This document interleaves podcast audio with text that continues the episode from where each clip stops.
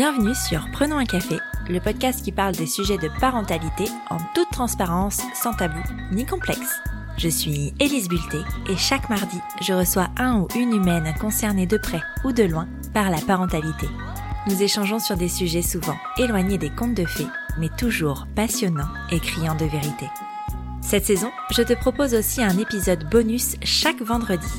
Il sera composé soit d'une parole d'expert sur le sujet abordé le mardi, soit d'un épisode solo un peu drôle pour dédramatiser certains sujets de parentalité. Certaines histoires sont plus difficiles que d'autres à vivre, à raconter.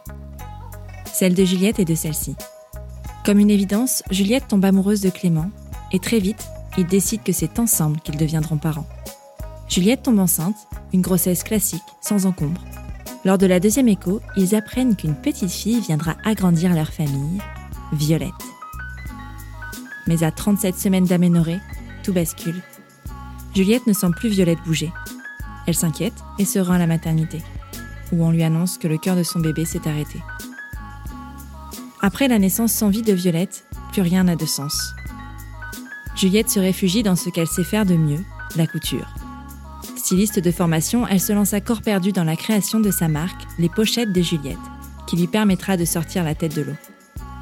Quelque temps plus tard, Juliette et Clément se sentent prêts à se relancer dans l'aventure de la parentalité.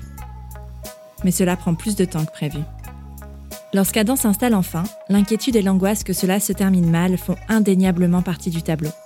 Et parce que parfois, le sort s'acharne, à 5 mois de grossesse, on détecte à l'échographie une fente labio-maxillo-palatine bilatérale, qui est une formation au niveau de la bouche et du palais, autrefois appelée bec de lièvre. Heureusement, la vie d'Adam n'est pas en danger, et il naît en super forme, tout sourire et plein d'amour, un jour de juillet 2019. Peu après la naissance, vient le temps de la chirurgie et de la reconstruction. Une aventure éprouvante que Juliette nous raconte dans ce très bel épisode. Si le deuil périnatal est un sujet trop difficile à écouter pour toi, tu peux te rendre directement à la 30e minute pour entendre la deuxième partie de l'histoire de Juliette. Tu pensais être seule à galérer? Mets tes écouteurs et prenons un café. Salut Juliette, bienvenue sur Prenons un café. Salut Elise, merci beaucoup de m'accueillir. Mais merci à toi d'avoir euh, proposé ton témoignage, de me faire confiance pour le partager. On va entrer tout de suite dans le vif du sujet. Est-ce que tu peux nous dire qui tu es, s'il te plaît? Alors, donc moi je m'appelle Juliette, j'ai 35 ans. Euh, je suis mariée à Clément depuis bientôt un an. Et on a eu deux enfants, euh, Violette qui aurait dû avoir 5 ans cette année et Adam qui a eu 2 ans hier. Ah, joyeux anniversaire. J'ai créé euh, la marque Les Pochettes de Juliette il y a 5 ans maintenant, ça va faire 5 ans. Et je suis en plus styliste freelance. Cool. Voilà. Une vie bien remplie. Ouais, c'est ça. J'ai posé la question un peu traditionnelle. Est-ce que tu as toujours voulu être maman? Oui, toujours. Ouais, ça a toujours été euh, une envie et euh, depuis que je suis petite, vraiment. Ouais. Euh, tu imaginais forcément ta vie avec des enfants, ouais. tu l'imaginais pas autrement. Ouais, tout à fait. Est-ce que c'était la même chose pour ton amoureux? Oui. Ouais, quand vous êtes rencontrés, ça a été quelque chose d'évident, un sujet que vous avez abordé assez rapidement? Ouais, je savais qu'il voulait aussi des enfants rapidement aussi. Ouais. Donc ouais, ouais, ça s'est fait naturellement. Ok. Tu dis rapidement, vous avez, euh, vous avez fait votre premier enfant assez rapidement après vous êtes rencontrés? Bah oui, en fait, on se connaissait depuis euh, 13 ans. Ouais. Là, ça fait euh, 6 ans qu'on est ensemble. D'accord. Vraiment. Et en fait, la première année, on a laissé passer euh, quoi, 9 mois parce que ouais, je m'étais cassé le, le, bras. La tête de l'humérus, du coup, on a laissé passer cette blessure. Et puis, euh, c'était en septembre, on s'est dit, allez, pourquoi pas On y va, on essaie. Ouais. Et donc, ça faisait neuf mois qu'on était vraiment ensemble, en fait. Waouh, euh, c'est ouais, C'était voilà, c'était rapide. C'était une évidence. Ouais, voilà, c'était une évidence. non, mais c'est intéressant. De... Bah, parfois, tu sais, t'as pas besoin forcément d'attendre plus que ça pour, bah oui. euh, pour, euh, pour concrétiser, surtout qu'en plus, vous vous connaissiez depuis longtemps. Voilà, Il y a des ça. personnes qui ouais. se connaissent même pas depuis longtemps mm -hmm. et qui se lancent aussi. Enfin, je pense qu'il n'y a pas de règles dans ces, euh, non, ça, y a dans ces sujets-là.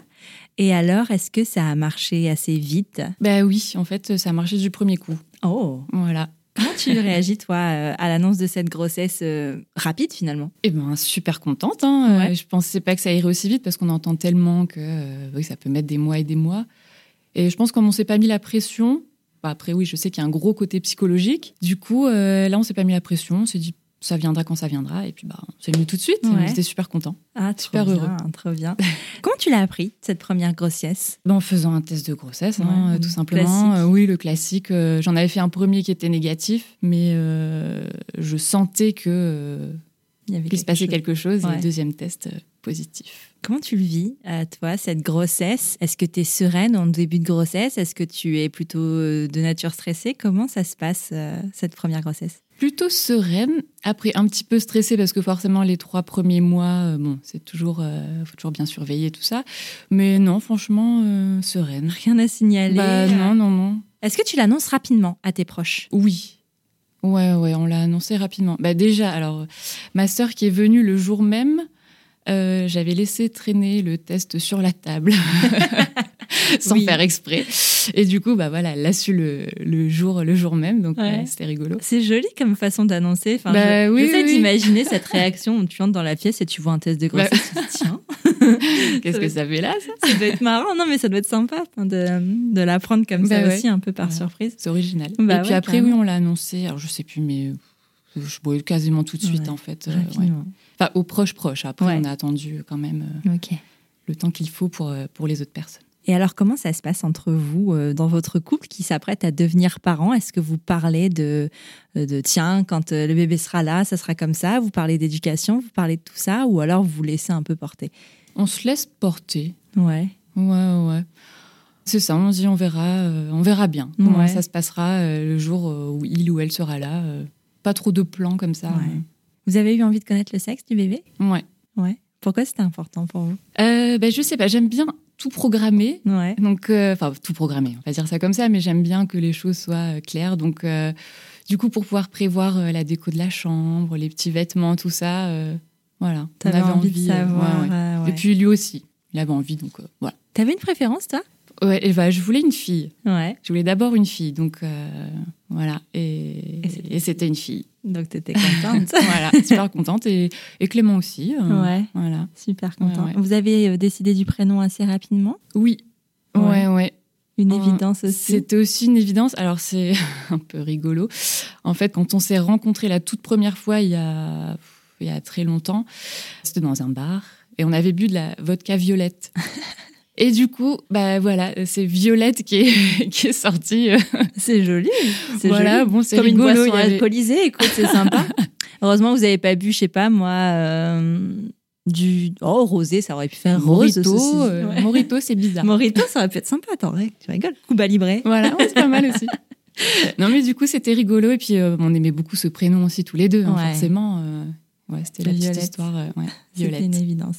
Et alors, euh, tu nous as dit euh, en début d'épisode que euh, Violette aurait dû avoir 5 ans. Mhm. Il s'est passé quelque chose de, de dramatique. Est-ce que tu Ouais. veux bien nous raconter ce qui s'est passé? Eh bien, en fait, donc c'était à 37 semaines d'aménorrhée. Donc, tout allait bien. J'ai passé une grossesse parfaite, vraiment. Ouais.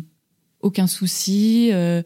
les rendez-vous traditionnels chez l'obstétricien, tout allait bien. Euh. Et d'ailleurs, le dernier rendez-vous, euh, qui était justement à 37 semaines, tout se passait bien. Il m'avait même dit euh, si vous accouchez là maintenant, il n'y a pas de souci, quoi. voilà. Et par contre, trois jours après, je, un matin, je me réveille et puis, euh, bon, ben, je la, je la sentais pas bouger. Ça peut arriver parce que, bon, en fin de grossesse, euh, Il y a plus ça prend de plus de place, ouais. voilà, c'est ça. Et euh, donc, je teste un peu tout, hein, de boire euh, un grand verre d'eau, de mettre sur le côté. Enfin, j'ai testé plein de trucs. Et puis, début d'après-midi, je commence à aller voir sur Internet le truc à ne pas faire. Ouais. Mais euh, bon, voilà, je l'avais pas du tout fait de toute la grossesse. hein, donc, je me- pour moi, euh, je, je- je n'imaginais même pas que quelque chose pouvait se passer, mal se passer en fin de grossesse. Donc, je vais voir un peu sur Internet, puis bon, je vois des, des trucs horribles. Et là, du coup, je panique. J'appelle euh, Clément et euh, bah, je lui dis, bah, je sais pas, il y a quelque chose qui va pas, elle bouge, elle pas bougé de la journée. Est-ce que c'est parce qu'elle est en place et qu'elle va sortir? Je sais pas. Euh, Mhm. Il est revenu du boulot et puis on est parti à la maternité, aux urgences. Donc je vais faire une échographie. Donc c'est une infirmière ou enfin je je sais plus qui exactement qui faisait l'échographie et euh, elle faisait une drôle de tête. Enfin voilà, c'était pas pas comme d'habitude. Elle cherche, elle cherche. Je pense qu'elle essayait de de- d'entendre le cœur en fait Mhm. et euh, et puis elle nous dit euh, bah, écoutez, je vais appeler euh, le médecin, je reviens. Donc là, on se regarde et c'est vrai que, bon, on s'est dit soit elle est prête à sortir, je, voilà, on est en fin de grossesse, donc pourquoi pas, soit il y a vraiment un problème. Et puis quand le médecin est arrivé, elle a, elle a recommencé l'échographie. Et puis bah, là, elle nous a annoncé que bah, qu'il n'y avait pas de, il y avait plus de rythme cardiaque. Donc là, ça a été, euh, ben, je sais pas, la fin du monde. Vraiment, euh, tu t'imagines pas ça, quoi. Pourtant, tu as eu euh, un espèce de sixième sens quand même, j'ai l'impression, en t'écoutant, de... dès le matin, tu savais qu'il y avait un truc euh, qui allait pas. Bah oui, parce qu'en fait, alors, en y repensant après, euh, la veille au soir, j'avais eu des contractions. D'accord. je sentais qu'elles Mm. bougeaient fort. Et, euh, mais bon, encore une fois, c'est normal. euh, tu ressens ça aussi en fin de grossesse, les contractions. Et là, je me dis, c'est peut-être à ce moment-là, en fait, euh, qu'il s'est passé quelque chose et, euh, et que, bah voilà, quoi, elle a arrêté de, Mm. son cœur a arrêté de battre à ce moment-là, j'imagine. Parce que je l'ai pas senti de la nuit non plus. Donc, euh, Ouais. voilà. Donc, c'est pour ça, en y repensant le lendemain, je me suis dit, bon, il y a quelque Mm. chose qui va pas, quoi. Ouais. Et donc, du coup, ils te font cette annonce. Comment ils te le disent? Ils te disent simplement le, enfin, il n'y a pas de battement de cœur, c'est c'est tout ce qu'ils te disent? Bah ouais. Et puis là, ben, oui, tu comprends pas. Tu, Mm. tu- comment c'est c'est pas possible. euh. Ouais, ouais, du coup, bah voilà, elle nous annonce ça et euh, ben forcément on pleure, euh, on crie et, et euh, il nous laisse un instant dans la dans la chambre pour essayer de comprendre ce qui se passe, quoi, vraiment pour atterrir parce que là, euh, t'as l'impression d'être dans un monde parallèle, vraiment. Ouais. Et donc voilà, donc ils nous laissent là. Et puis après, euh, mon obstétricien il travaillait ce jour-là, donc du coup ils sont allés le, le chercher. Et puis voilà, quoi, il était vraiment euh, perdu, désolé, quoi. Il- Puis en plus là, on savait pas pourquoi, on savait pas ce qui s'était passé. Ouais. Tu peux pas le savoir là comme ça. euh. Non, bah non, j'imagine Voilà. bien. Il n'y avait pas de signe, tout allait bien, et puis en fait, c'est Ouais. d'un coup. C'est ça. Il t'explique un peu ce qui va se passer par la suite. Ouais. Mais pff, il explique et ça, ça rentre dans une oreille, ça sort T'es par pas l'autre. T'es ouais, plus là du tout. Ouais. Ils te disent que tu vas accoucher. Donc euh, c'est vrai que pour moi, j'avais jamais vraiment pensé à ça, d'avoir un, bébé mort en moi. Mais pour moi, euh, c'était césarienne tout de suite. Je pensais que c'était ça, quoi. Mais non, on te dit qu'il va falloir accoucher, qu'il va falloir euh, bah, programmer l'accouchement, Déclencher, déclencher, tout ça, dans deux trois jours. Ah ouais, Pas immédiatement? Pas immédiatement, non. D'accord. Tu sais pourquoi? Bah, c'est parce qu'en fait, ils te donnent euh, un médicament. Alors, c'est sur deux jours. Je sais plus si c'est deux ou trois jours. J'ai dû revenir euh, le lendemain et puis le surlendemain pour, euh, pour prendre un médicament pour provoquer les contractions. pour, Ok. voilà. J'imagine que c'est pour que, voilà, que ce soit une, un accouchement normal. Ouais, non, mais je me dis que tu vois, parfois, les femmes enceintes arrivent aussi euh, à la maternité ou quoi, et on les déclenche tout de suite, tu vois. Enfin, c'est pas Mhm. euh, que, quand même, que le bébé soit euh, encore en vie ou pas, d'ailleurs. mhm. Je trouvais ça. Enfin, comment tu le vis, toi euh, C'est quelques jours, en fait, finalement, où ta fille est encore euh, en toi, mais tu sais que c'est terminé? Comment, comment ça se passe? Bah, tu... ouais, c'est très bizarre parce que, euh, en plus, tu sens encore un peu bouger. Bah, Ouais. Forcément, comme tu as pris le, le médicament, tu as tout le système qui se met en, en route. Enfin, je sais pas comment expliquer ça, mais du coup, tu sens des contractions. Donc, des fois, je me dis, ah, mais en fait, bah, Peut-être que. peut-être que, Mm. peut-être qu'elle est encore là. Donc, c'est vraiment très étrange. Euh, On, bah, de toute façon, on, est, on a passé les trois jours euh, chez mes beaux-parents. On pouvait pas rentrer euh, à l'appartement, c'était pas possible parce que sa chambre était prête, tout était prêt, donc euh, on pouvait pas. Donc on était chez mes beaux-parents et pff, on- bah, on n'était plus là, quoi. On était, enfin, on- hors de notre corps, je pense vraiment. euh, Ouais. on se laissait porter, puis on attendait. Attendez le jour où euh, il Voilà. fallait aller à la maternité. Et euh, donc, ce jour arrive. Ouais, en fait, c'était un vendredi soir. Normalement, il devait me déclencher le samedi. Et en fait, le vendredi soir, j'ai eu des contractions. Mais vraiment des très grosses contractions. Et là, je me suis dit, bah, faut y aller, quoi. C'est... Je Mhm. sentais que c'était maintenant. Et du coup, on arrivé à la maternité. Et puis, euh, ils m'ont dit, bah oui, là, c'est, voilà, c'est le moment. On nous installe dans une, dans la chambre, hein, Dans une salle de dans naissance. une salle de naissance pour normale. classique. voilà. quoi. Assez loin quand même. Enfin, on était, ils nous ont pas mis à côté de, d'une femme qui était en train d'accoucher. Ouais. Et puis, ils posent la péridurale. Bon, ils mettent la dose hein, euh, Ouais. pour vraiment euh, rien sentir. Parce que c'est déjà difficile. Donc, euh, la dose euh, du produit. Et puis, puis, on a été super bien accompagnés, franchement. Ouais. Ouais. C'était un sage-femme. Et il était vraiment top. Et, très à l'écoute, hyper doux. euh, Il a trouvé les mots Ouais, pour vous et euh, il vous a accompagné. Enfin, Ouais. Vous vous êtes pas senti seul à un moment parce que euh, les accouchements peuvent être longs et c'est vrai que on entend souvent que ben, les sages-femmes vont et viennent, mais là, c'est un peu le couple seul. Est-ce que toi, tu as ressenti une certaine solitude? Non, dans mon souvenir, non. C'est, on a été accompagnés tout le temps. Ok. Alors par contre, comme j'avais pas perdu les os, ils ont dû percer la poche des os, donc bon ça c'était pas très rigolo non plus. Et puis c'est c'est venu vite en fait, ça, a été rapide. Ouais, ouais. Ça a été très rapide. Tant mieux. Oui, tant mieux. Ouais, ouais. Violette naît, comment ça se passe à sa naissance? Qu'est-ce que vous choisissez de faire? Parce que mm. vous avez le choix, j'imagine. Euh, qu'est-ce que vous choisissez de faire, vous, à sa naissance? Le médecin me propose que je la porte, en fait. Euh, on l'a posée sur moi, mais moi, je me sens pas, pas là maintenant. J'étais vraiment, plus j'étais vraiment dans le gaz, donc non, là, je le sentais pas. Et par contre, il y a ma maman qui était arrivée, donc c'était en plein milieu de la nuit. Mais elle est venue et elle, elle l'a portée. Ouais, elle l'a prise. Ouais. Et. bah, oui. C'est des moments compliqués. Et donc, oui, bah, elle l'a portée, elle l'a bercée. Et euh, elle lui a parlé. Ouais. Et c'est vrai que ça, c'était, c'était un moment fort. Et ton conjoint, alors, est-ce qu'il a, il a eu envie de la prendre dans ses bras aussi? Pas tout de suite non plus. Non. Non. On, on savait qu'après, on pouvait la, la, revoir de toute façon, tant qu'on voulait. Mais euh, là, c'était... Ouais, c'était trop dur. Trop tôt, trop, dur. Ouais, ouais, trop tôt. Quand tu accouches d'un bébé mort-né, comment ça se passe au niveau des suites de couches? Tu es dans la maternité? Aussi Ouais, dans la maternité, mais éloignée. Enfin, Vraiment, ils ne nous mettent pas à côté d'une. Enfin, en tout cas, à l'hôpital où j'étais, euh, ils ne te mettent pas à côté d'une personne qui vient d'accoucher. On n'a pas entendu de cris d'enfant. Euh. donc, non, vraiment. C'est plutôt euh, attentionné. Ouais, voilà, très attentionné. Et du coup, euh, bah, on nous dit qu'ils vont la mettre. Euh, alors, ils appellent ça la chapelle. C'est un petit endroit où euh, tu as, un canapé, une petite table, et ils peuvent nous la mener. On peut aller la voir à cet endroit-là. Et ils nous disent à n'importe quelle heure du jour et de la nuit, vous nous appelez si vous mm. avez besoin de la voir. Ouais. Donc, nous, si, je me souviens bien, on a attendu le lendemain matin bah, j'ai accouché dans la nuit de toute façon. Donc, euh, donc, on est allé la voir et puis il l'avait préparé, il l'avait habillé, il avait mis un petit bonnet, il l'avait mis dans, mm. un, dans un petit couffin, enfin voilà. comme si elle dormait. C'est des vêtements que toi tu avais ramenés, que tu avais choisis ouais. ouais. Ouais, ouais. C'est des vêtements qu'on avait ramenés. Et voilà, quoi. Donc, on est allé la voir euh, le lendemain. Et bah, oui, c'est vraiment étrange comme sensation. Ouais. En plus, tu as, as, vraiment l'impression qu'elle dort, qu'elle a l'air paisible. Et, euh, mm. Et alors, je ne l'ai pas porté euh, tout de suite. J'ai pas osé, en fait. Euh. par contre, euh, bah, je lui ai fait des petites caresses, des petits bisous, mais voilà, c'était encore un peu, un peu délicat. Ouais, j'imagine.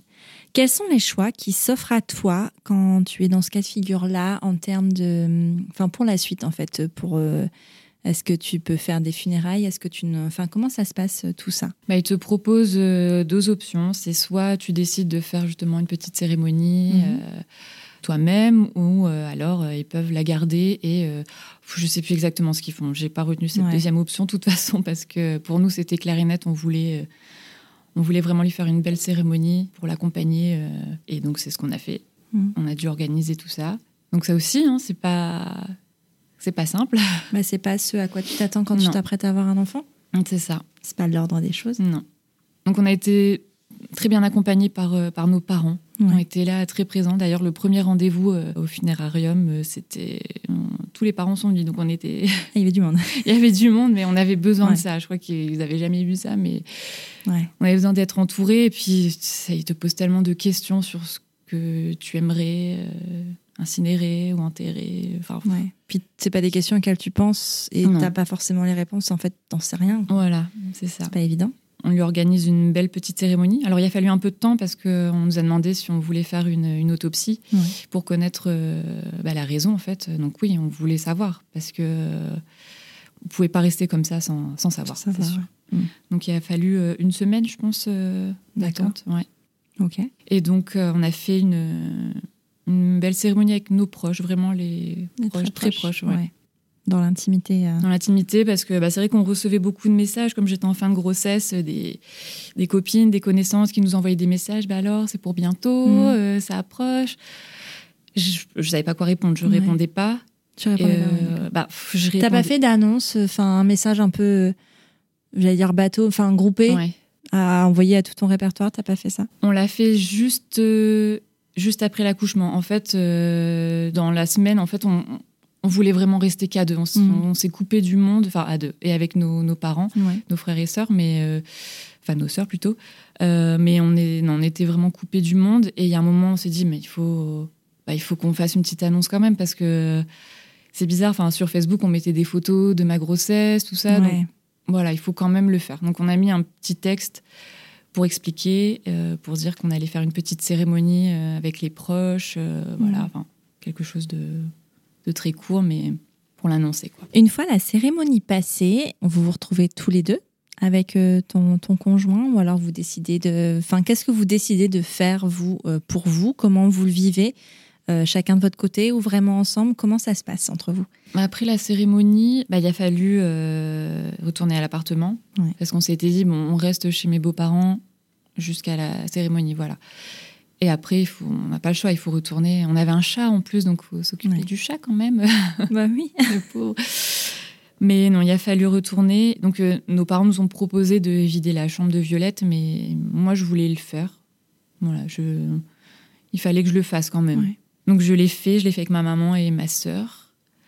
Bon, ça a été très difficile, hein, forcément, mais mais j'avais besoin de le faire. Voilà, je voulais pas me couper de cette de la réalité. C'est c'est comme ça. Il faut il faut vivre avec. Donc euh, et puis le fait que ce soit toi qui le fasses, ça ancre justement les choses dans la réalité. J'imagine que mhm. si euh, d'autres personnes avaient fait et qu'un jour tu passes dans la pièce et que tu vois plus rien, c'est un peu comme si tout ça n'avait pas existé finalement. Et mhm. c'est pas alors que c'est pas vrai bah parce que ça a existé.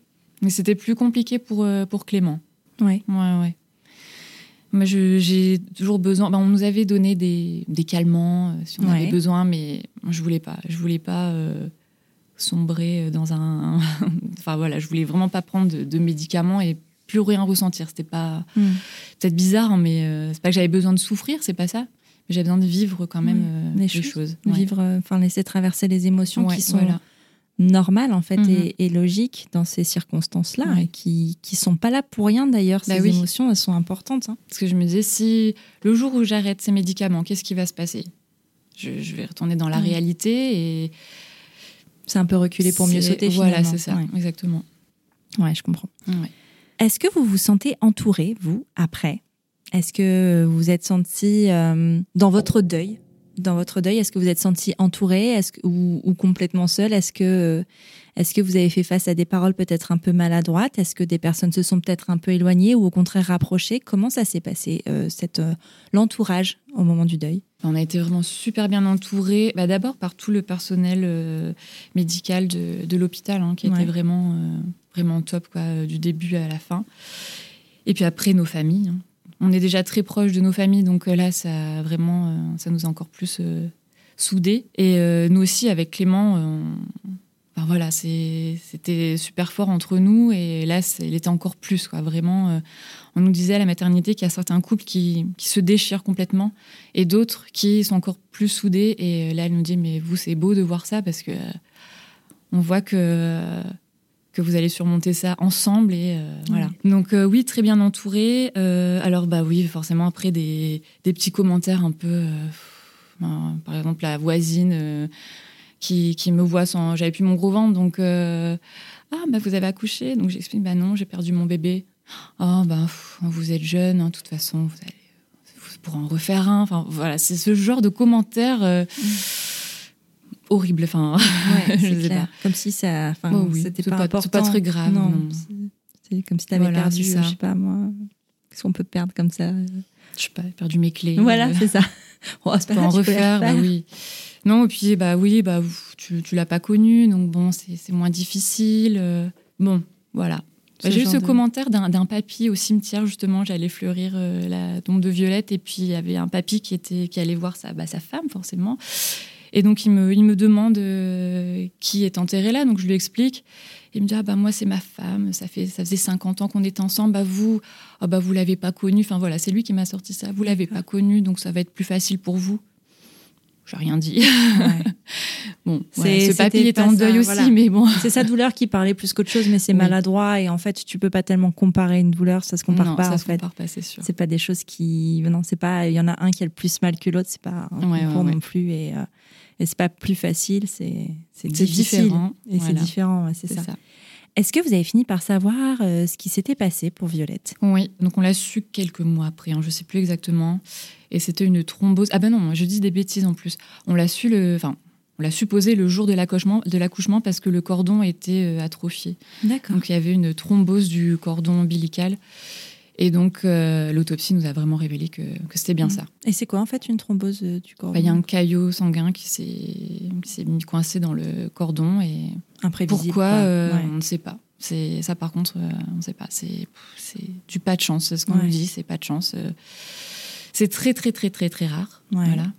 Mais euh, Mais aussi imprévisible que, ouais. que voilà. Enfin, c'est pas quelque chose qu'on aurait pu voir à l'échographie par exemple, où euh, vraiment c'est euh, personne n'aurait pu euh, Bah non, imaginer parce ça. que deux jours avant, tout allait très très bien. Donc, euh. Ouais. Est-ce que vous êtes soulagée vous de hum, connaître la raison? Soulagé, oui, parce qu'on se dit bon, c'était pas de chance. Voilà, Mm. c'est pas nous. Enfin, nous, on n'a pas de problème Ouais. normalement. Il n'y a pas de génétique. Voilà, c'est ça. Donc, euh, bon, on va dire que c'est un soulagement entre guillemets. Ouais. Ouais. Mais en même temps, tu, tu penses peut-être que ben le hasard, euh, enfin, peut se reproduire finalement. Ouais. Vous décidez de faire un deuxième bébé. Comment la décision est prise? Est-ce que c'est pris rapidement après la naissance de Violette ou vous vous laissez du temps? On se laisse du temps parce que alors déjà pour moi c'était fini, je ne tomberai plus jamais enceinte. Ah ouais, C'était ben voilà, c'était le bah, le choc quoi. Donc euh, et puis au fur et à mesure, euh, enfin on a laissé passer, c'est arrivé en juin, on a laissé passer l'année 2016. On s'est dit bon, on laisse passer, on verra bien. Ouais. Et puis euh, début d'année 2017, on s'est dit bon, allez on on peut réessayer. On va voir ce que ça donne. Euh, comme la première fois, on, on verra bien. euh. Sauf que là, ça a été beaucoup plus compliqué. Ouais. Ça a été très compliqué. J'ai mis presque deux ans à retomber enceinte. Alors, on a fait des examens aussi, nous, Ouais. de notre côté, pour voir si tout allait bien. Il n'y avait aucun souci, hein, vraiment aucun souci. Donc, c'était bah, c'était psychologique. hein, euh. Ouais, C'était une, une infertilité inexpliquée. Voilà, c'est ça ça. ouais. Parce qu'en en fait, au bout d'un an où, où je ne tombais pas enceinte, euh, on est retourné voir mon obstétricien justement pour, euh, pour lui en parler. Ouais. Donc c'est là où il nous a fait faire des examens, et- mais bon, tout allait bien. Donc euh, il nous a envoyé vers une, euh, une gynécologue qui est spécialisée dans, en PMA. Et puis quand elle a vu notre dossier, elle nous a dit ben, bah, tout va bien quoi pour vous, il n'y a pas de souci. Euh, je pense qu'à ce rendez-vous, de toute façon, j'étais en pleurs, encore une fois. Ouais. Et donc, elle a bien vu que c'était psychologique, quoi, qu'il fallait, euh, il fallait d'abord qu'on se reconstruise, qu'on fasse notre deuil avant de, de recommencer, en fait. Il n'y avait Euh, pas encore la place pour un deuxième bébé. Ouais, voilà. Voilà. Donc, elle nous a dit, bah, si dans six mois, vous n'êtes pas enceinte, euh, revenez me voir. Et puis là, on mettra en place un parcours, euh, voilà. Ouais. Bah, six mois après, euh, j'étais toujours pas enceinte. Mais là, on s'est dit, en fait, euh, il faut qu'on fasse quelque chose. Euh, donc, on est allé voir un psy, parce qu'on n'avait pas été... Vous n'avez pas été accompagnée psychologiquement Euh, alors en fait, pas au tout début. Donc ça arrive en juin, on est parti en vacances avec nos parents pour euh, se changer les idées. ça nous a fait du bien. Et en fait, quand, je- quand on est rentré au mois d'août, donc Clément a repris le boulot. Moi, bah, j'étais en, congé maternité. Et en plus de ça, au mois de mai, j'avais perdu mon boulot. Enceinte alors? Ouais. Ok. Donc euh, en plus, il pouvait pas me licencier tout de suite. Bah oui. Euh, C'était. euh, Enfin, c'est dans le la- cadre. Dans quel cadre Enfin. C'était un PSE. Donc voilà. on- Ouais. Mais à l'époque, bon, je m'étais dit, bon, c'est pas grave. Enfin, c'est pas grave entre guillemets. euh, ça tombait je- plutôt bien Oui, avec un voilà. congé maternité. C'est ça. Voilà. Parce qu'en plus, pendant un an, j'avais mon salaire assuré. Ouais. Je m'occuperai de Violette. Ce sera, ce sera agréable. C'était idéal. quoi. Voilà. Ouais, bien sûr. Et puis bon, bah, en fait, voilà. Donc là, il a fallu euh, réfléchir euh, à quoi faire. Ouais. Parce que bon, j'étais, j'étais styliste euh, en entreprise, mais euh, je voulais plus faire ça. Enfin, retourner bosser en entreprise, voilà. Ça te tentait plus. Ça me tentait plus. Et donc, oui, en retour de vacances, je me dis, bon, ça va pas. Ça m'a fait du bien les vacances, mais de voir toutes ces familles avec les enfants, les poussettes, je me cachais pour pleurer, quoi. Mm. Pour, euh, je voulais pas le montrer à nos parents. Et donc, je me suis dit, bon, il y a quelque chose qui va pas. Il faut vraiment que j'aille voir, euh, que j'aille voir quelqu'un. Ouais. Donc, j'ai pris rendez-vous avec une, euh, une infirmière psy euh, dans un CMP. Ouais. Et puis, bon, bah, je, lui ai, je lui ai tout raconté, quoi. Et mais elle me disait, mais qu'est-ce que vous attendez de moi? Bah, je sais pas. euh, Je, veux- je veux plus pleurer. Je veux, je veux aller bien, mais je, je sais pas ce que je veux exactement. Puis c'est là qu'elle nous a parlé. Mais il faudrait, faudrait d'autres projets en fait, de nouveaux projets pour euh, Mm. pour vous vider la tête. Et donc, euh, c'est là que j'ai eu ce projet de créer ma, ma petite entreprise. Ouais. Et d'ailleurs, pour la petite histoire, le CMP était juste à côté de la boutique de euh, Une moustache dans l'atelier à l'époque. et du coup, quand je suis sortie du CMP, je suis allée dans la boutique et, euh, et j'ai vu Julia qui était hyper épanouie dans, dans ce qu'elle faisait et hyper agréable, souriante. Et je me suis dit, bah, c'est ça que je veux faire en fait. Je veux créer ma, ma petite boîte. Alors, euh, alors c'est différent, elle, c'est les bijoux, moi, c'est le textile, mais voilà, c'est Ça m'a- t'a donné envie, ouais, ça t'a inspiré. ouais. Ouais. Et donc, euh, je me suis remise à la couture. Et là, pour le coup, ça a été, euh, bah, ça a été ma thérapie, en fait. Vraiment. euh, je cousais du matin au soir. Puis voilà, bah, j'ai lancé cette petite, cette petite entreprise qui, bah, voilà, qui marche toujours bien. Donc, euh, ça, c'est génial. Et donc, j'étais retournée voir cette, euh, cette infirmière psy une deuxième fois. Et là, Ouais. je lui expliquais, je me sentais déjà mieux. Ouais. Le fait d'avoir ce projet, euh, ça allait mieux. Donc, euh, après, j'ai arrêté d'aller la voir. Et puis, un an après, donc. euh, Au moment, au moment ouais. où, où là, je, je ne tombais toujours pas enceinte. Donc, on, on est allé voir une psy à deux avec Clément, parce que là, j'avais été toute seule. Ouais. On y allé à deux. On s'est dit, ben, il faut peut-être qu'on essaye d'y aller ensemble. Et là, on a vidé notre sac, quoi. Euh, ça nous a fait du bien. Moi, je, ressentais tellement de culpabilité euh, de ne pas avoir pu garder Violette, en fait. Euh, donc, je pense que j'avais ça enfoui. J'osais pas lui en parler à Clément parce que de peur de lui faire du mal. Et puis, ouais, c'est, toujours délicat, quoi. C'est délicat parce que vous avez tous les deux la même, enfin pas la même douleur, mais une douleur qui est causée la, par la même chose. Et quand t'aimes une personne, t'as pas envie de, Oui. t'as envie de la protéger un Bah petit voilà, peu. c'est ça. Donc on se protégeait comme ça et on souffrait euh, intérieurement. Donc euh, il a fallu vraiment euh, percer l'abcès, quoi. C'était obligatoire. Ouais. Et encore une fois, cette psy nous a dit il vous faut des projets. Ouais. voilà. Donc euh, c'était en juillet, de- en juin ou juillet 2018, je pense. Ouais. Et donc voilà. Et en août, Clément m'a demandé en mariage. Oh, un Donc, joli projet, C'est ça. un joli projet. c'est un joli projet qui nous a fait du bien, vraiment. euh. Puis moi, je l'attendais. hein. Ouais. Euh, je l'attendais vraiment très, très fort. Je lui montrer les bagues un peu dans les magazines. Regarde, c'est sympa. Bah, en plus, je ne l'ai pas vraiment montré. Il savait Ouais, ce il que savait. je voulais. Quoi. Ouais, voilà. Donc ça, c'est bien. Il me connaît, il me connaît Ouais. bien. Ouais, donc ça a donné un peu un second souffle Ouais. euh, à votre histoire d'avoir ce projet Voilà. joyeux en commun. On s'est dit, on va mettre sur pause le projet bébé parce que, ben, voilà, ça vient pas pour l'instant. Il y a, ça va pas. Donc Mhm. ça sert à rien de, de se torturer. Euh, Bon, par contre, on n'avait toujours pas pris de contraceptif. On s'est dit, bon, Ouais. ça viendra quand ça viendra. Mais pour l'instant, c'est euh, un autre projet. Le mariage. Voilà, le mariage. Et, euh, et donc, il y a ce projet. Et au mois de novembre, début novembre, euh, je tombe enceinte. Donc, en fait, euh, je pense qu'on avait l'esprit plus libre. Ouais. Euh, ça nous a fait du bien. Et De parler mariage. il y a tellement une, part psychologique, euh, j'ai l'impression. Dans... Ouais. Bah oui, non, mais c'est évident, euh, c'est évident. Mais ouais. puis, euh, et puis peut-être que là, cette fois, il y avait la place aussi. Aussi. Vous prépariez des projets Ouais. pour l'avenir, en fait. Mhm. C'est ça aussi qui est important, c'est que quand tu te maries, c'est un projet d'avenir, c'est que tu vois plus loin, tu Ouais. et donc peut-être que du coup, euh, ce bébé s'est dit tiens, c'est le bon le moment. moment. Non, elle ne rentrera pas dans sa robe. c'est ça. C'était un peu ça. Comment tu le vis, toi, l'annonce de cette deuxième grossesse? Comment ça se passe? Plus compliqué que l'annonce de la première. On était très contents, mais euh, très angoissés. Ouais. Ouais, ouais, très angoissés. La légèreté que- était plus là. Oui, voilà, c'est ça. Donc euh, oui, là, c'était vraiment beaucoup d'angoisse. euh, ouais. Et en plus, au tout début, j'ai perdu un peu de sang. Bon, ce qui est normal, mais pour moi, c'était hyper stressant, quoi. Donc, euh, j'avais été voir, euh, j'étais allée aux urgences pour ça. Il m'avait dit qu'il n'y a, pas de souci. C'était peut-être euh, euh, suite à un examen, en fait, un Ouais. examen gynécologique. Et voilà, tout allait bien.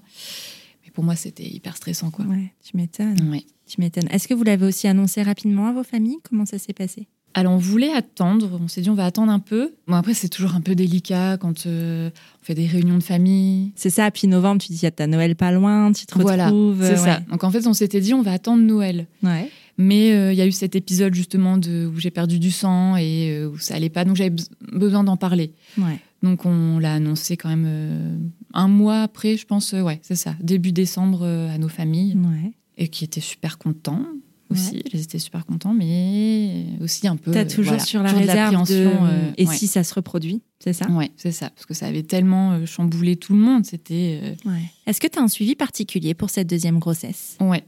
Ouais, ouais, un suivi vraiment. euh, tous les 15 jours, j'étais à la maternité. Et donc, je devais prendre aussi un, de l'aspirine pour euh, fluidifier le, le sang, Ouais. c'est ça, euh, pour éviter que ça se reproduise. Donc, euh, jusqu'au septième mois de grossesse, je devais prendre tous les jours ce petit médicament. Ouais. Et puis, oui, tous les, tous les 15 jours, j'allais euh, bon, euh, juste un petit suivi. Et euh, 15 jours après, c'était échographie. Donc, Ouais. vraiment écho- une échographie tous les mois Ouais. pour voir que tout allait bien. voir ton bébé. Voilà. Vous avez aussi demandé le sexe de- Ouais. du bébé. C'était important? C'était important aussi parce que ben, ouais, c'était un peu délicat. On s'est dit, bah là, on aimerait bien avoir un garçon, en fait. Ce sera peut-être plus facile si c'est un garçon que si c'est une fille. Bon, bah, c'est un garçon. C'était un garçon. Donc, euh, bon, bah, voilà. Peut-être cette idée de reproduction de schéma, peut-être aussi Ouais. de se dire avec une petite fille, euh, de se projeter comme Ouais. quelques années en arrière? C'est ça. Ouais. Que ce soit un peu de- trop douloureux. Mm. Et puis, ben, de toute façon, moi, j'ai toujours voulu avoir une fille et un garçon. Donc, euh, Voilà. voilà. Servi dans l'ordre que tu le voulais. c'est ça. Et euh, donc, on t'annonce que c'est un petit garçon. Vous êtes heureux tous les deux. Ouais. On est très heureux, ouais. Et euh, tout se passe bien pendant la grossesse? Enfin, grossesse. Euh, Bah, comme pour la première, vraiment, euh, juste au début, les petits mots de grossesse, euh, les nausées, mais pas, pas en vomir, hein, tout allait Ouais. bien. euh. Ouais, non, pas de, pas de soucis particuliers, vraiment. T'as accouché à terme? J'ai accouché à terme, presque à terme, oui, Ouais. deux, deux semaines avant, euh, dix jours avant, quelque chose comme ça. ouais. La naissance s'est bien passée euh, Son accouchement, tout ça? Ouais, bah très bien. Bon alors par contre, euh, on avait appris avant. d'accord. Oui, on l'avait appris avant. euh, donc euh, la deuxième échographie justement où euh, c'est l'échographie morphologique. Ouais, où ils ça, épluchent hein. un peu sur toutes les coutures, Oui, voilà, le bébé. ouais. Alors en plus à cette échographie-là, toutes les autres échographies, j'étais à chaque fois j'y allais hyper stressée. Ouais. Et là, on était à deux. Je me dis euh, là je me sentais bien. euh, je sais pas, j'étais bien. Et puis là, bah l'obstétricien regarde en profondeur tout ça et puis il nous dit ben j'ai l'impression de voir une fente au niveau de, de la lèvre. Donc là tu comprends pas trop une fente, euh, qu'est-ce que c'est Ouais. Et puis donc il regarde, il dit ah bah j'en vois même deux et c'est sûr. Donc il y a bien deux fentes. euh, euh, oui, bon bah ok, qu'est-ce que c'est? Donc là bah moi je pleure direct parce Ouais. que je me dis non mais encore une fois quoi. c'est terminé? Oui voilà c'est ça parce que sur le coup tu sais pas ce que c'est. Donc euh, je pleure encore, je me dis mais c'est pas possible, on est maudit, euh, qu'est-ce qui se passe? Et donc on retourne dans son cabinet et puis là il nous explique ce que c'est qu'une fente labiopalatine bilatérale. Et donc euh, c'est comme ce qu'on appelait avant le bec de lièvre. Ouais. Sauf que là, c'est euh, donc deux fentes euh, de chaque côté. Et euh, là, il voyait pas encore trop, mais euh, apparemment, euh, quand il y a deux fentes, souvent le palais aussi est ouvert. D'accord. Donc euh, bon, la totale, quoi. Les deux fentes, le palais ouvert, euh, les deux fentes qui remontent jusqu'aux narines. Donc en fait, t'as un trou au niveau de la moustache, quoi, c'est ça? Ouais. Alors c'est même pas un trou, il s'appelle ça un bourgeon. Bah du coup, c'est euh, la, la gencive. Ça fait une genre de boule. Et au-dessus, il y a la lèvre. Voilà. D'accord. Ok. Donc euh, tout est tout est là. Il suffit juste de tout recoudre. C'est un petit point de couture. Non, mais c'est ça en fait, c'est au moment. Alors je sais plus, c'est dans les premières semaines en fait euh, où le visage se forme tout ça. Là, il y a eu un il y a eu un couac et ça s'est pas ça s'est pas fermé. ouais. Voilà. D'accord. Et euh, donc il y a euh, un cas sur enfin une grossesse sur euh, 750 quand même. Ah, c'est pas si, pas si rare. bah oui, c'est pas si rare. Et bon, il y a plusieurs formes. hein. Ça peut être euh, une petite, juste une petite fente, ça peut être euh, deux fentes, ça peut être le palais qui est touché aussi. Enfin, il y a Ouais. vraiment plusieurs formes de, de fentes. Nous, on a eu la totale. D'accord. Voilà. Comme ça, au moins, c'est fait. Ouais. Et donc là, on nous explique que par contre, ça peut être lié à euh, d'autres anomalies. Ça peut être lié à une trisomie Euh, et puis d'autres d'autres maladies. J'ai pas tout retenu, hein, mais des T'avais fait tout ce qui est test, euh, trisomie, tout ça, Oui. au premier trimestre? Ouais, ouais. Ouais. Et t'avais pas de. Non. Rien du tout, euh, pas de souci. euh. Non, non, donc tout allait bien. Par contre, là, on nous annonce qu'il faut bon, faire une échographie encore plus poussée pour voir si le palais est touché. Donc, Mhm. on a fait l'échographie, le palais est bien touché, et faire une amniosynthèse Hmm, Pour vérifier. pour vérifier. Ouais. Je pense que ça s'est fait dans les semaines Ouais, qui ont suivi, en fait. Euh, ouais, ouais. Donc, l'amniosynthèse, qui s'est très bien passée. Bon, j'ai- Ouais. J'étais stressée parce que c'est vrai que c'est quand même dangereux. hein. C'est invasif. C'est ouais. invasif, voilà. Et du coup, ben, je suis allée avec ma maman. Ça s'est très bien passé. Mon obstétricien, bah, c'était mon obsté- obstétricien qui l'a fait, donc euh, j'avais vraiment confiance en lui. Et j'avais gardé le même obstétricien que, que pour Violette, en fait. T'avais Comme, euh, besoin d'être accompagné par quelqu'un ouais, qui connaissait ton ça. parcours. ouais. Tout à fait. Donc je me sentais bien et euh, tout s'est bien passé. Donc je suis restée au repos euh, bah, pendant 24 heures, hein, parce qu'il y a toujours un risque de fausse couche hein, suite à ça. Donc euh, du stress en plus.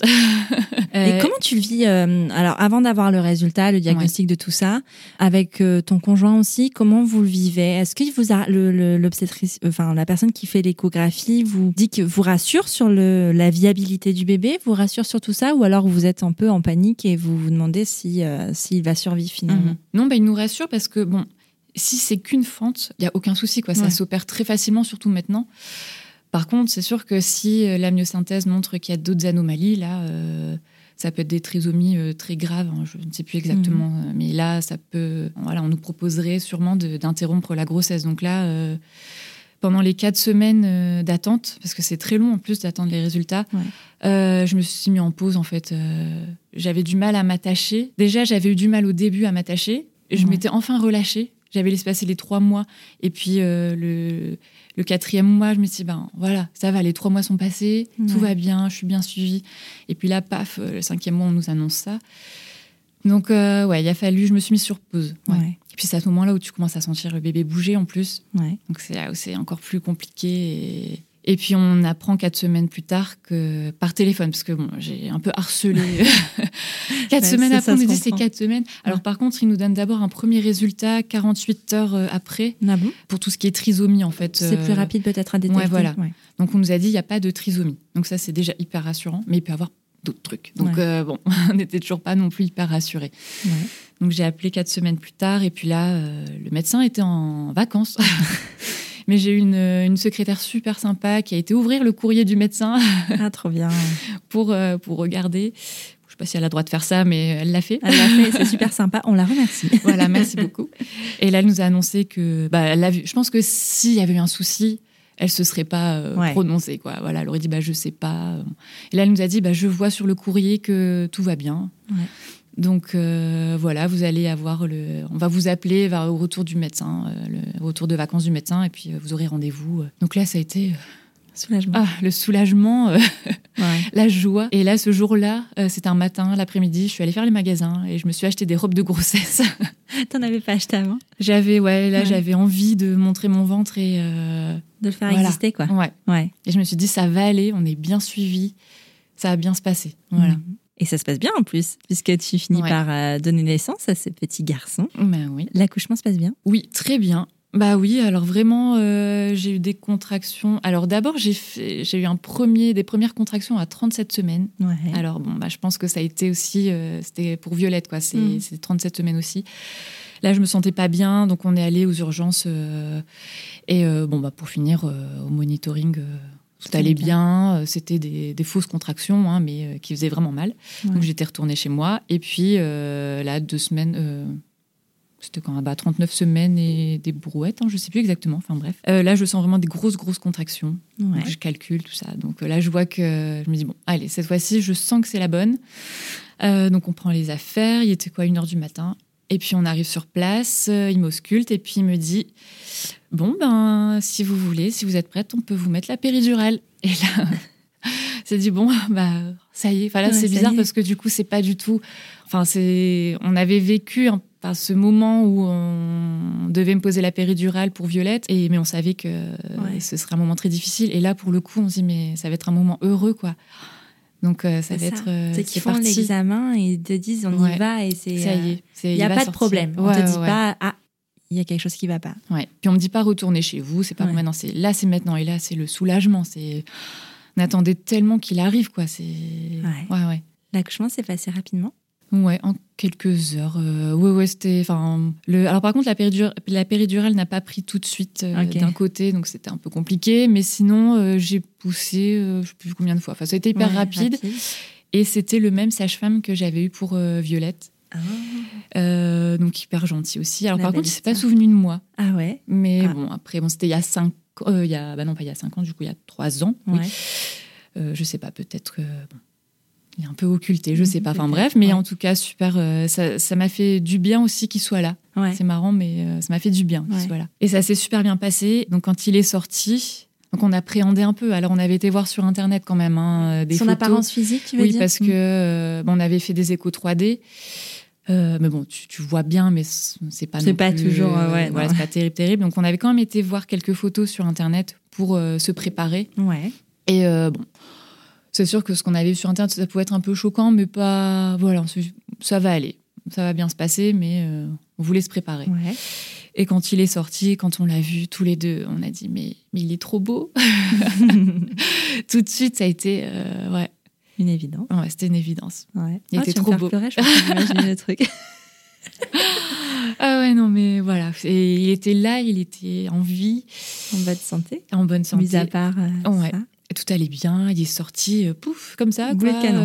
Euh, donc tout, tout s'est bien passé, quoi. C'était Ouais. magnifique. Vous connaissiez déjà son prénom? Enfin, je veux dire, vous aviez décidé Ouais, en on avait décidé, donc c'était Adam. Adam, ça a été aussi. euh, Ben on a, on- Là, il n'y avait pas d'histoire de, de boisson. Non, t'as pas bu, euh, je sais pas s'il y a des boissons, ou alors, je sais pas, une chanson. Non, là, c'était. Alors, on s'est dit, bon, Adam, c'est le premier homme sur Terre.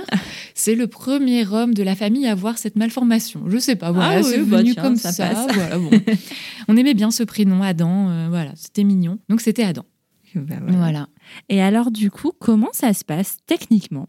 Puisqu'il avait une fente au niveau de la, de la lèvre, euh, bah, pour se nourrir, en fait. Tu, est-ce que tu peux allaiter? Est-ce que, enfin, comment ça, passe, ça se passe? Mais tu peux pas allaiter. Alors, euh, forcément, euh, là, quand il est sorti, ils l'ont posé, ils ont essayé de faire la première tétée, mais impossible. Il n'y a Ça pas le réflexe pas. de Mm. succion. Donc, impossible. Ça a été compliqué. Mais on, le- on le savait. hein. De toute Ouais. façon, on a vu des rendez-vous en amont pour nous expliquer comment ça allait se passer pour, la, pour, pour le, Mm. le nourrir. Euh, on nous avait aiguillé sur des biberons à acheter, tout ça. D'accord. Donc, euh, bah, par contre, moi, je voulais, euh, je voulais quand même tirer mon lait parce que je voulais lui donner ce qui est Ouais, Le c'était meilleur important pour pour lui, toi. quoi. ouais. Voilà. Mm. Donc du coup, j'ai d'abord tiré mon colostrum hein, pour lui Ouais. donner avec une petite seringue. Et puis après, euh, j'ai vite euh, tiré le lait.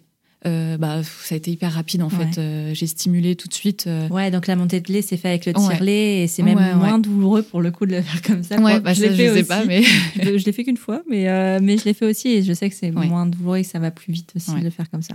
On recommande pas aux femmes qui allaitent au sein, c'est pas, pas la question. oui, mais, oui, oui, mais voilà, quand t'as voilà, pas le choix, Mm. bon. Donc du coup, j'ai fait ça et puis on lui donnait avec la seringue, mais on voyait qu'il avait faim, quoi, vraiment. Bah oui. C'était compliqué, donc on lui a donné, en attendant la vraie montée de lait, on lui a donné un peu de lait artificiel Ouais. dans son biberon, le biberon spécial. D'accord. Donc c'est un biberon avec une tétine, une longue tétine, avec un petit réservoir. Donc tu appuies en fait pour lui envoyer le lait dans la bouche. D'accord. Voilà. Comme ça, il a pas, besoin- il a pas Ouais. besoin de. Donc tu as une, quand même une longue tétine, donc il, il, il essaye quand même de téter, mais toi tu envoies le lait. D'accord. Donc euh, Il n'y a pas de risque de s'étouffer, tout ça Enfin, non? Non non Ou non. de, de tousser un peu Enfin, je sais pas. Bah non, écoute, c'est fait pour. Ouais, Donc, non, non, fait non, pour, ça va. En tout cas, on n'a pas eu de soucis et il a pris tout de suite le biberon. Donc Ouais. euh, un petit courageux. c'est chouette. Tu parlais tout à l'heure d'intervention, en fait, ça se Mhm. répare assez facilement. Est-ce que c'est quelque chose qu'on fait dès la naissance ou il faut attendre un peu? Alors après, ça dépend. Ça dépend des fentes. Euh, je sais qu'il y en a. Et ça dépend aussi des chirurgiens. Tout le monde, enfin, ils n'ont pas tous le même protocole. Donc, euh, nous, on savait que ce serait à environ trois mois D'accord. euh, qu'il y aurait la première opération.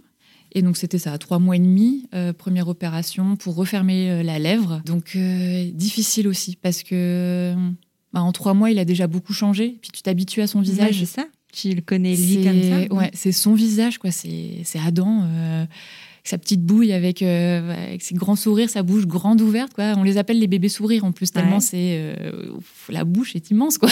Ouais.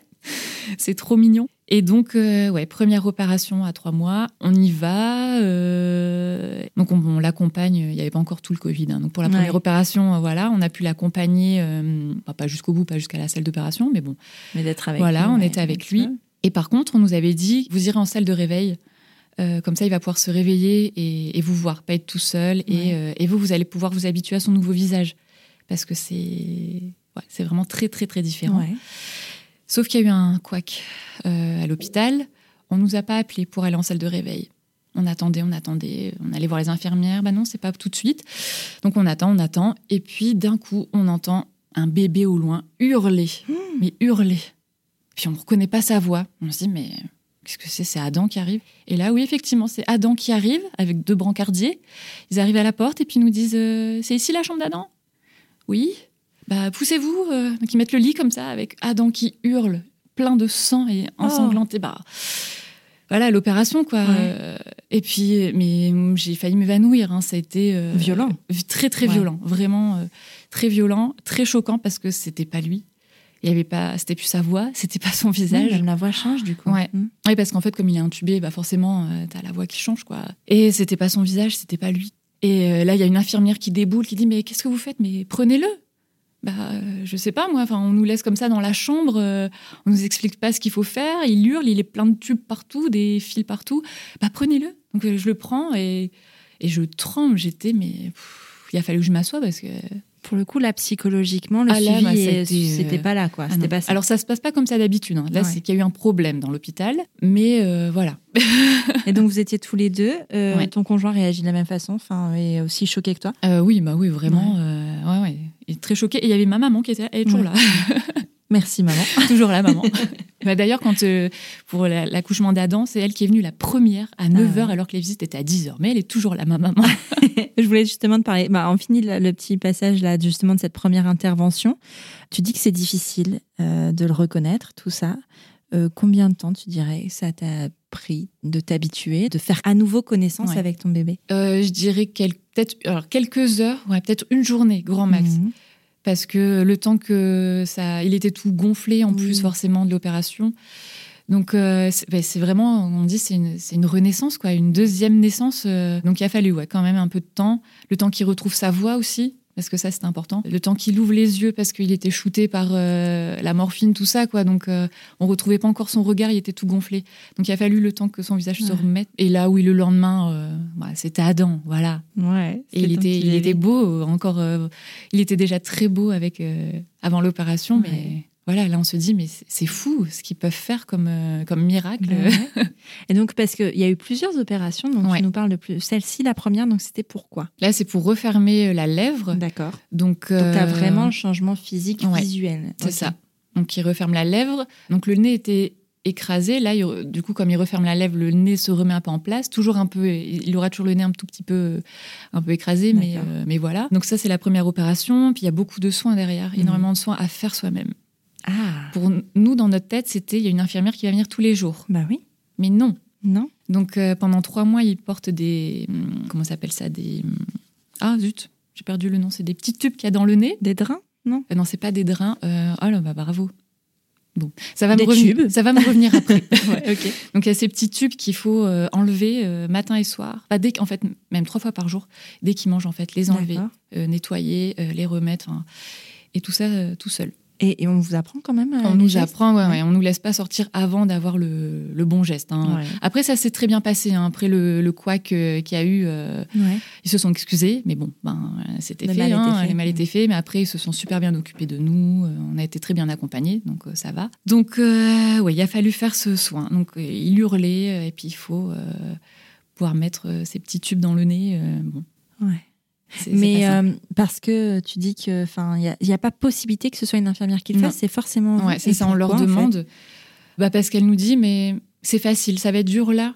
Vous allez, ça va être compliqué au début, mais vous allez voir après, tous les parents s'en sortent. Bon, Ok. ok. Ok. Est-ce que c'est vrai finalement? Est-ce que euh, Ouais. avec le temps, tu, Ouais, tu- ouais. Après, ça a été, et puis lui aussi s'y fait en fait. Euh, donc, ça fait partie de sa routine, comme tu changes une couche ça. finalement. Un peu. Ouais. Il a été super cool, euh, hyper courageux. De toute façon, euh, enfin, à cet âge-là, c'est c'est fou le, le courage qu'ils ont. euh, C'est mais même plus que nous, quoi. Ouais. Donc ça c'est ça s'est bien passé pendant trois mois. Il a dû garder ses, ses petits tubes. C'est pour que le nez se ça, ça fesse pas en fait, reste bien Mm. bien comme il faut. Donc trois mois après, on a pu les retirer. Donc là aussi, et du coup, tu retrouves encore un changement. ouais, encore un changement. Ouais. Puis il faut masser les cicatrices aussi. Ça c'est pas drôle. hein. Ça. Il aime pas ça du tout. C'est un peu compliqué. Et puis donc à neuf mois, deuxième opération pour refermer le palais. Donc là, c'est opération encore plus lourde. hein. Ouais. Euh, on nous avait prévenu que ça allait être beaucoup plus lourd, euh, plus difficile. euh, La préopération serait beaucoup plus difficile. Donc on y va. Là, on... ah, mais en période de Covid. Bah oui. En plus. En plus, normalement, il devait se faire opérer au mois de mai et on a eu de la chance, il a pu se faire opérer quand même au mois de juin. Mais Ils ça a été quand même, reporté, euh, mais ouais. pas, pas trop. Mm. Donc on a eu de la chance parce qu'il y a eu pas mal d'opérations qui ont été annulées et nous on n'a on n'a pas insisté, c'est pas ça, c'est qu'on a appelé l'obstétri- l'obstétrice, euh, non pas l'obstétrice, le chirurgien pardon, pour savoir comment ça allait se passer. Et puis euh, il nous a dit qu'il arriverait à nous caler quand même euh, au mois de juin. Bon. Et donc deuxième opération, on peut quand même être à deux, heureusement. Ah, on, c'est ouais, ouais, chouette, ça, ça. on appréhendait parce, Parce que, c'était compliqué dans les hôpitaux. bah, en fait, on nous avait dit que là, non, on pourrait être. Enfin, il y aurait qu'une personne. Et la veille de l'opération, on a appelé ou c'est eux qui nous ont appelés, je sais plus, pour nous dire qu'on pourrait être à deux. Ah, là, ça a C'est un été soulagement. le soulagement, mais parce que ouais, ouais, on a besoin C'est d'être une à deux. chose on est- de- d'attendre euh, Ah ouais. avec une personne, mais ça change tout en fait. Ah oui, puis on a besoin d'être à deux avec Mhm. Clément, c'est voilà, c'est c'est obligatoire. Non, mais c'est normal. Bah c'est oui. votre enfant tous les deux. C'est hein. ça. Et donc deuxième opération, euh, bah dans super forme, hein, euh, voilà. hein. Et donc il part. Et là, on pouvait pas aller en salle de réveil à cause du Covid. Donc euh, il nous le ramène. Il était encore endormi. Donc rien Ah. à voir avec la première euh, opération. Donc il, il s'est réveillé avec vous Ouais. finalement. Ouais, ouais. Alors, euh, choquant aussi parce que pareil, il était plein de sang.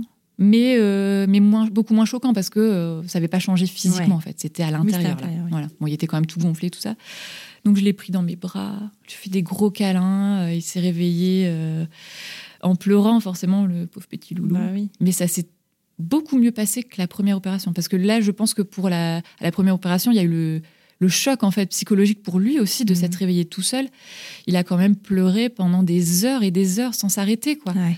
Alors que la deuxième opération où on nous avait dit que ça allait être beaucoup plus difficile, bah, en fait, euh, C'est passé ça s'est crème, très quoi. bien passé, Ouais. quoi. Il a tout de suite, euh, quelques heures après, il a, il a mangé un yaourt. euh, Ouais. il jouait dans son lit.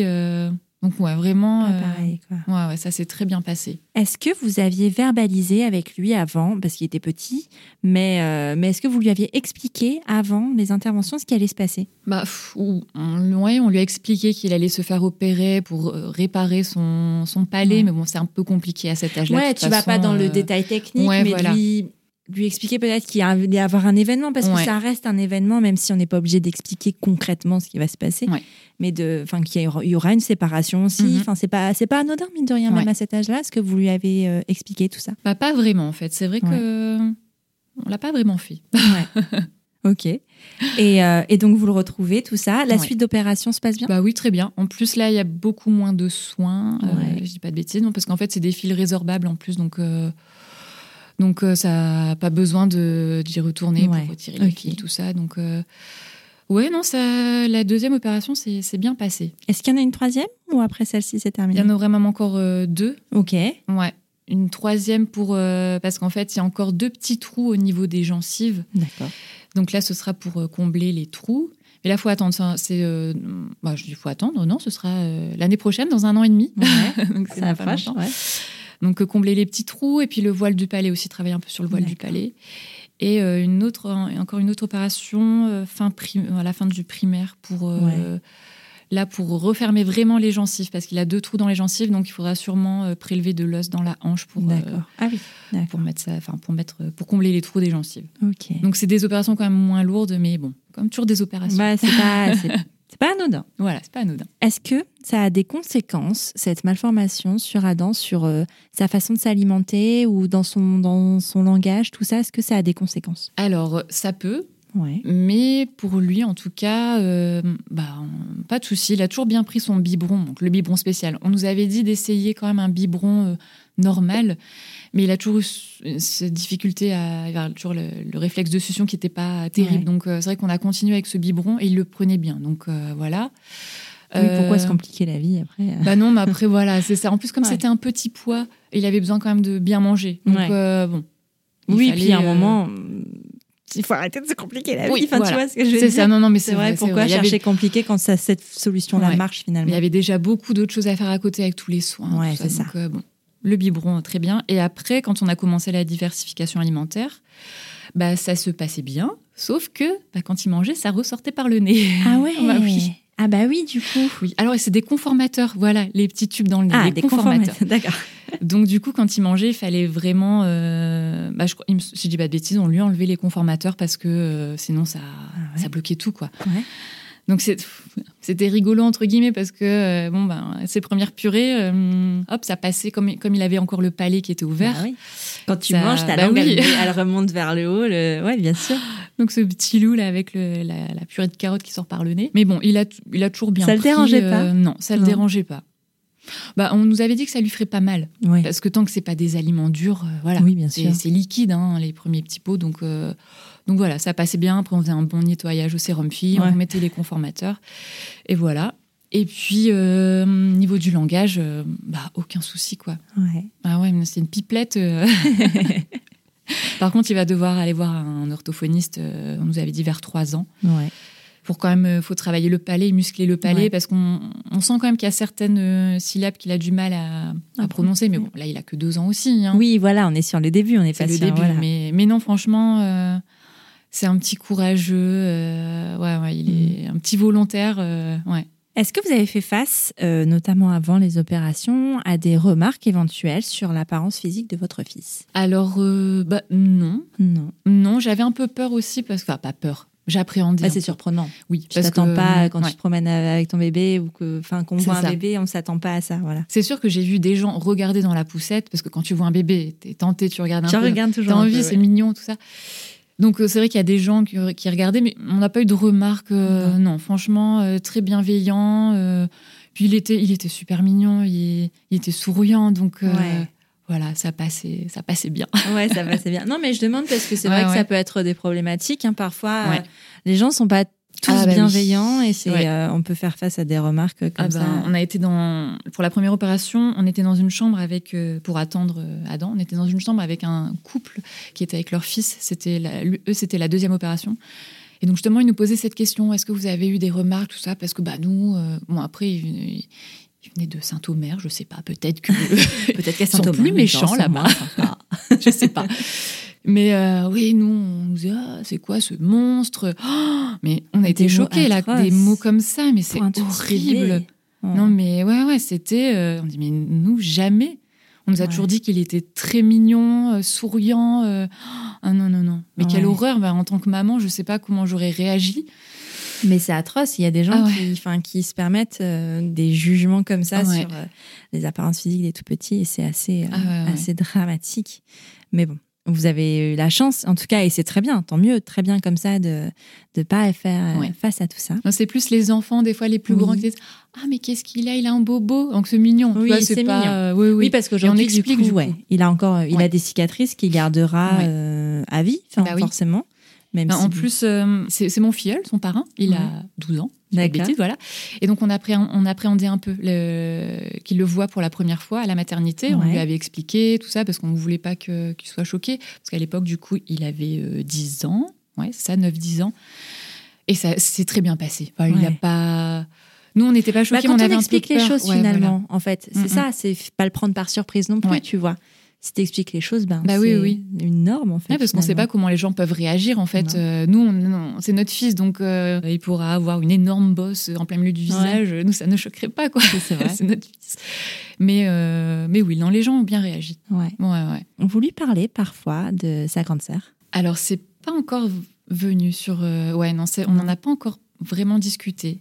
Ouais. On s'est dit, on attend encore un petit peu qu'il soit un peu plus grand, en fait. Ouais. On lui montrera, on a fait une petite boîte de souvenirs, donc on lui Ouais. montrera aussi euh, les petits vêtements, les, les photos, parce qu'on a, photos. on a quand même pu faire des photos. Bah déjà, on nous, on nous donne une petite boîte à la maternité avec, euh, avec une photo, avec une mèche de cheveux, avec euh, une empreinte euh, de main et de pied. Ouais. Et nous, euh, quand on a porté Violette euh, le dernier jour, euh, mes beaux-parents nous ont pris en photo. Alors, euh, enfin, sur le coup, je trouvais ça bizarre. Et maintenant, mais je les remercie du fond Ouais, du cœur d'avoir fait ça parce que, ouais, même si on voit qu'on est euh, effondré, qu'on est triste, mais oh, d'avoir ces, ces photos, c'est C'est une photo de famille. ah ouais, c'est une photo de famille. Voilà, c'est magnifique quoi, d'avoir ça. Donc voilà, ça on lui montrera et puis euh, on ira avec lui euh, sur la tombe de Violette aussi. euh, je pense bientôt. Ouais. Ouais, parce que là, on voit qu'il commence vraiment à, à comprendre plein de choses. Là, il a deux ans et Bah, puis il voit Ouais. certainement d'autres enfants Oui. qui ont des frères et sœurs aussi. Ça. Et, Et c'est vrai qu'à cet âge-là, il moment. commence à poser ouais. des questions sur ça. Ça va être le moment de, de lui expliquer. euh, Est-ce que Adam aura un jour un petit frère ou une petite sœur? Non. Non. Vous Bah, ne pas d'autres enfants? Non, non, parce que alors on a toujours voulu euh, deux ou trois enfants. Alors on en a eu deux. On n'en a plus qu'un qui est là avec nous physiquement, mais non, c'est beaucoup trop de beaucoup trop de stress. Même si les deux grossesses se sont très bien passées, mais euh, non, je, je me sens pas capable en fait. euh. Et là, on en a on n'a pas le besoin en plus. Non. On a vraiment Vous pas vous le sentez au besoin. complet Ouais, on, se, on se sent au complet vraiment. En plus là, on a emménagé dans une maison où euh, on a chacun notre, notre lieu. J'ai mon atelier, Clément a son petit studio d'enregistrement, Adam a sa chambre, nous on a notre chambre. Ouais. Il n'y a plus de place. Voilà. Ouais, chacun son petit espace. Chacun son espace et on, non, on est, on est bien à trois. Je me dis pour Adam, c'est vrai qu'avoir euh, un petit frère ou une petite sœur, ce serait génial, mais euh, Mais il faut que nous, on... oui ou pas, on n'en sait rien. Pas, voilà, on n'en sait rien. Mais nous, on n'en ressent pas le besoin et on fera tout pour que pour qu'il se sente bien. Euh, il a des, il a des cousines. Euh, euh, enfin des cousins, des cousines, tout, voilà. Il y a les copains, les copines après qui viendront, bien mm, mm. sûr. Oh, tu sais, moi aussi, j'ai fait ce choix de oui, bah, offrir de petits frères, donc aux petites sœurs, et c'est vrai que que ben ça veut pas dire que les enfants sont moins heureux, c'est juste un, mode de vie différent. Bah oui, voilà. Et c'est très bien aussi mhm. d'être en accord avec ses désirs et de pas faire un choix pour, euh, pour la société ou pour mhm. quelqu'un d'autre que soi. C'est important. Alors c'est sûr que si on avait eu euh, nos deux enfants, ça aurait été parfait. Mais la vie, on a décidé autrement. Et du coup, on s'est aussi adapté à tout ça. Je, ne sais pas, ça a changé quelque chose en nous aussi. Hein, donc, euh, bah, c'est évident. Bah oui, c'est évident. Merci Juliette de ta confiance, merci pour tout ça. Je pense que ça peut aider euh, des personnes qui traverseront l'une ou l'autre des situations. Je te disais tout ça en, off tout à l'heure et c'est vrai que euh, ben ça arrive pas qu'aux autres que ce soit sur le deuil périnatal ou alors euh, ce genre de malformation. Euh, J'ai pas le terme exact, donc j'ose pas le dire. C'est la fente. Euh... Fente labiopalatine max. Euh, attends, fente labiopalatine maxillaire bilatérale. Oh, c'est très long parce que c'est il y, a la totale. Donc voilà. je préfère pas le dire pour pas faire d'erreur, mais en tout cas, c'est vrai que ça, enfin, que c'est oui une épreuve. C'est vrai que ça reste une épreuve, mais qu'il y a des solutions en fait et que l'enfant après derrière va vivre normalement et que et que tout se passe bien. Donc c'est important aussi de le dire. Donc merci pour ça, Juliette. Vraiment merci. Si on veut voir ton travail, parce que mine de rien, tu fais quand même de très jolies choses, où est-ce que ça se passe? Donc c'est les pochettes de Juliette sur Facebook, sur Instagram. Et j'ai un site internet aussi. Donc les pochettes de Juliette.com.